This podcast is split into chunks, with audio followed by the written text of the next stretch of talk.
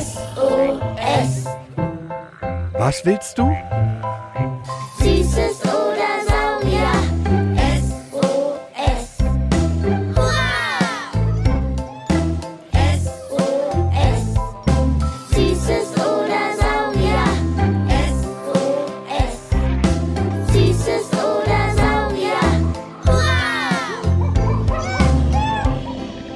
Ein Podcast über alles, was krabbelt, Stampft blubbert. und fliegt. Wir haben Süßes Und wir haben Saurier. heute mit Wilden Tieren in der Stadt.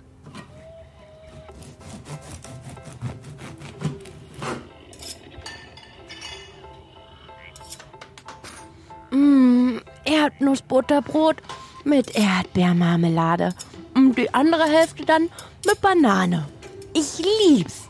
Jule, kannst du mir noch ein Müsli mit Obst machen zum Mitnehmen? Hä, wo willst du denn hin?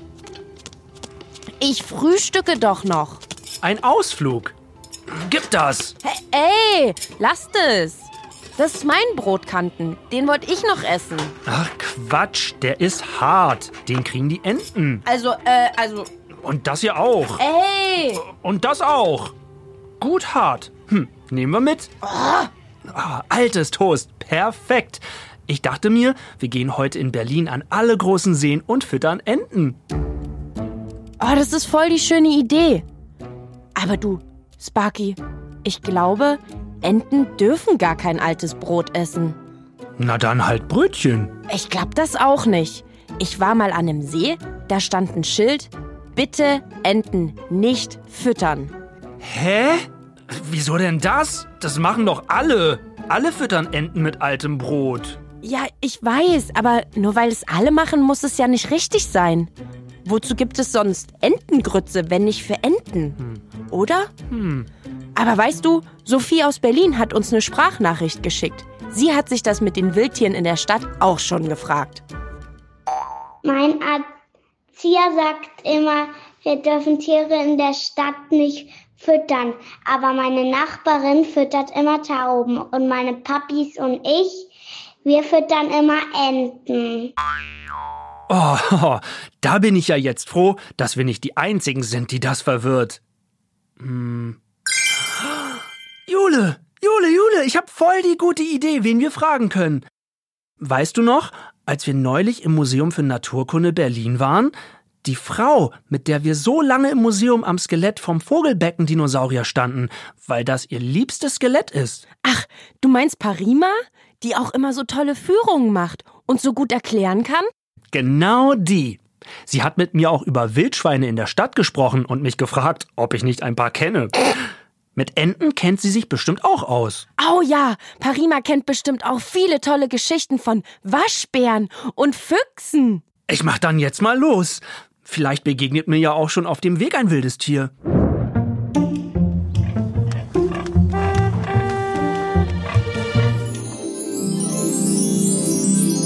Bin wieder da und ich habe gute und, naja, nur halb so gute Neuigkeiten. Hä? Okay, erst die gute. Berlin ist die Hauptstadt der Tiere in Europa.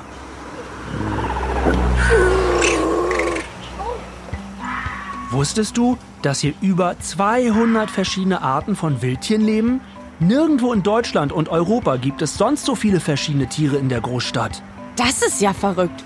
Das musst du mir dann noch mal genau erklären, warum die Tiere nicht lieber im Wald bleiben.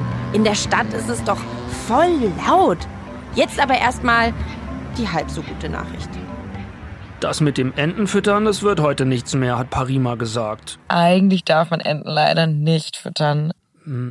Weil die sonst verlernen, sich selbst Futter zu suchen. Es gibt aber einen noch viel wichtigeren Grund, der sogar richtig gefährlich für die werden kann. Und außerdem ist Brot auch gar nicht so toll für die Enten. Die würden das ja normalerweise selber nicht fressen. Die fressen ja am liebsten irgendwelche Pflanzen oder sowas. Und das Brot, das können die gar nicht so gut verdauen. Davon kriegen die dann Bauchweh. Ach, ich verstehe. Wegen dem ganzen Salz und so, was im Brot drin ist. Genau. Und auch, weil die lieben Schnatterenten auch ein bisschen gierig sind. die wissen nicht so richtig, wann Schluss ist. Und fressen und fressen und fressen und dann, zack, Bauchweh. Also so wie wenn ich Nudeln esse.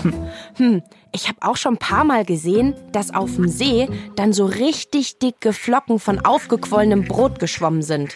Das ist auch nicht gut, sagt Parima. Viel von diesem Brot zum Beispiel, was man da in den Teich streut, landet ja auf dem Boden des Teichs, weil die Enten nicht alles schnappen können. Und das ist nicht gut für den Teich. Der kann dann dadurch kaputt gehen. Wenn es den Enten damit besser geht, dann lassen wir das lieber. Bauchschmerzen sind voll blöd. Hm. Oh, dann brauchen wir aber echt einen neuen Plan für heute. Wir können sie ja auch einfach nur beobachten gehen. Und übrigens, wusstest du, Sparky, dass die mit dem grünen Kopf und dem weißen Ring am Hals Männchen sind und Erpel heißen? Und die braunen die Weibchen sind? Also bei den normalen Enten, so den Stockenten, die auf Seen und Teichen schwimmen. Echt? Nee, das wusste ich nicht. Ich weiß nur, dass die Küken kleine braune Pustefederkugeln sind. Warum sind die Weibchen denn braun? Wegen der Küken. So können sich nämlich Mama-Ente und Küken im Nest besser vor Jägern wie den Füchsen oder Waschbären oder Mardern verstecken. Wenn sie da so mit ihren braunen Federn im Schilf am Uferrand sitzen, erkennt sie keiner so schnell. Das ist so wie der Zaubermantel von Harry Potter, nur für Enten. Übrigens wegen Verstecken. Jule und ihr da unter den Kopfhörern und vor den Lautsprechern. Macht mal die Augen zu und ratet, wer sich's auch bei uns gemütlich macht. Es ist Nacht in Berlin. Der Himmel ist richtig dunkel. Dicke Wolken ziehen am Mond vorbei. Die Straßen sind leer. Aber da raschelt es im Gebüsch. Und plötzlich springt etwas auf die Straße. Und noch ein kleines Tier. Und noch ein kleines Tier, das aussieht wie das große. Na, welches Tier zieht hier nachts um die Häuser? Ein Fuchs? Auch. Aber nee. Wildschweine. Sogar mittlerweile richtig viele wohnen schon in Berlin. Quatsch! Wirklich? Oh weh. Also nichts gegen Schweine. Dich mag ich ja. Aber vor Wildschweinen, da habe ich dann doch schon so ein bisschen Respekt.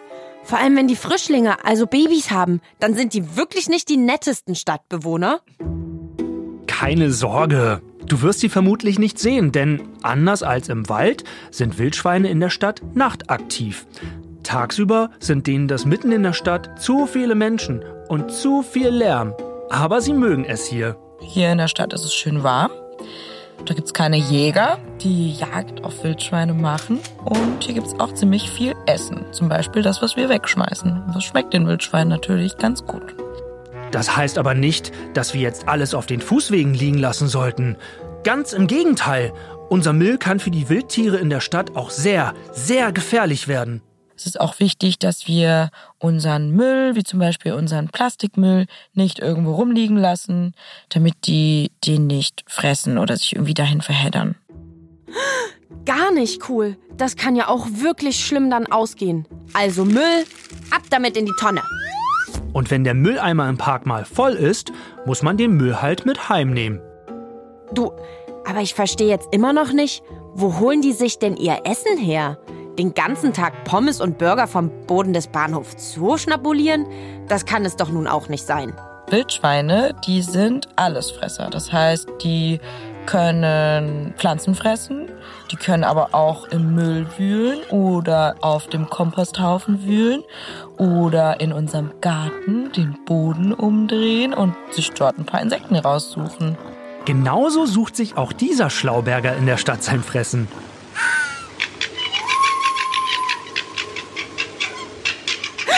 Ein Fuchs, das erkenne ich gleich. Die sind so unfassbar niedlich. Aber auch ganz schön kleine Stänkerfritzen habe ich gelesen. In Zehlendorf, also am Rand von Berlin, da ist es ruhig, viel Grün, viele Einfamilienhäuser. Da gibt's einen diebischen Fuchs. Der soll schon mehr als 100 Paar Schuhe geklaut haben. Das ist so viel wie zehnmal eure zehn Finger. Ein riesiger Haufen. Oh, ja, das habe ich auch gehört. Wisst ihr warum? Weil vor allem junge Füchse den Käsefußgeruch von euch Menschen ganz lecker finden. Bei denen ist irgendwas in der Nase kaputt, sage ich euch. Ja, sagt das Schwein, das auch seinen ganz eigenen Geruch hat. Herr Ode Schweinebacke. Eins zu eins, würde ich sagen. Und ich habe bei Parima richtig große Ohren bekommen. Füchse schlafen im Wald ja eigentlich in einem Fuchsbau. In der Stadt buddeln sie gerne unter Garagen oder im Garten. Es gibt aber auch Füchse, die machen eine ganz, ganz verrückte tierische WG auf. Und so ein Fuchs, der kann sich zum Beispiel auch seinen Bau mit einem Wildkaninchen teilen. Und normalerweise wäre das Wildkaninchen ja auf dem Speiseplan vom Fuchs, aber im Bau herrscht Frieden. Warum das so ist, wissen Biologen wie Parima noch nicht. Aber scheint nur in der Stadt so zu sein.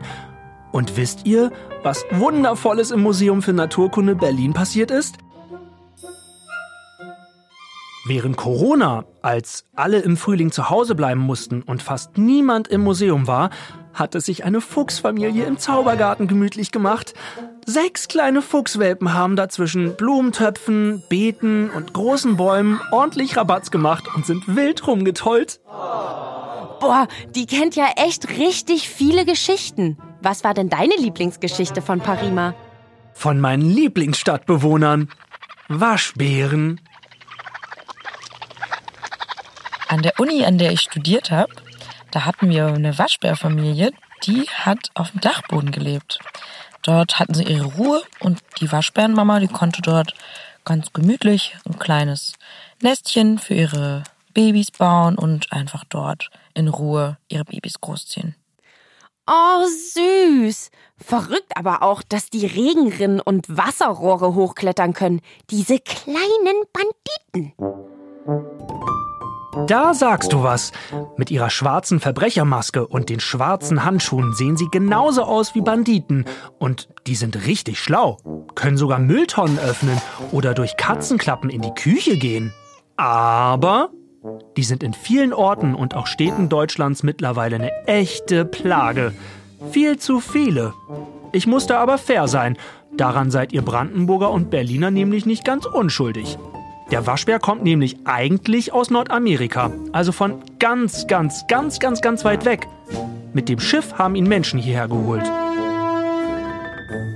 Weil sie sich dachten, ach, der Waschbär, der tut sich hier in Deutschland bestimmt ganz gut in den Wäldern. Der sieht so hübsch aus. Und außerdem fanden sie auch sein Fell ganz toll und das wollten sie zu Pelz verarbeiten. Und deswegen haben sie angefangen, die Waschbären hier in Berlin zu züchten. Die sind dann aber dort ausgebrochen und seitdem vermehren sie sich hier und leben hier mit uns in Berlin. Verrückt. Aber Sparky, das Wichtigste fehlt noch. Was mache ich denn nun, wenn mir Wildschwein, Waschbär und Co. in der Stadt begegnen? Das will im Übrigen auch Tobi aus Cottbus wissen. Ich sehe oft auf der Straße und auf, in meinem Garten Füchse und ich mag sie so, so, so sehr. Deswegen wollte ich fragen, ob ich sie streicheln durfte. Machen wir es kurz und knapp. Und jetzt alle richtig, richtig, richtig dolle gut zuhören, was Tierforscherin Parima sagt. Es ist ganz wichtig, dass man ganz ruhig bleibt. Also bloß keine Panik und auch dem Tier bitte nicht nähern. Wir wollen ja den Tieren keine Angst machen, deswegen bewegen wir uns am besten ganz langsam rückwärts und am besten immer einen großen Bogen um sie machen und sie von der Ferne beobachten. Hm, also ist es mit allen Wildtieren dann genauso wie mit Enten. Nicht füttern und auch nicht ärgern oder streicheln oder einsperren. Zum Glück bist du ja kein wildes Schwein und ich kann dich knuddeln. Hm, das überlege ich mir aber noch. Jetzt haben wir so lange gequatscht. Wird bald schon dunkel. Da können wir schon fast die Taschenlampe mitnehmen. Vielleicht sehen wir heute Abend ja, wenn wir ganz leise sind, einen Fuchs oder ein Wildschwein oder sogar unser Tier aus der nächsten Folge. Da geht's um einen Flattermann. Oh, das wäre schön. Es geht nämlich um Fledermäuse. Davon gibt es in Berlin auch ganz viele und viele verschiedene Arten. Wenn ihr auch Fragen an uns oder unsere menschlichen Wissensbücher aus dem Museum habt, schickt uns eine Sprachnachricht an 0176 921 362 08. Die findet ihr auch im Beschreibungstext vom Podcast. Und damit ihr keine unserer Folgen verpasst, wenn es um Meeresschildkröten, Vulkane oder Schlangen geht, abonniert den Süßes oder Saurier Podcast. Wir freuen uns über eure Bewertung. Und dann hören wir uns beim nächsten Mal, wenn es wieder heißt. Süßes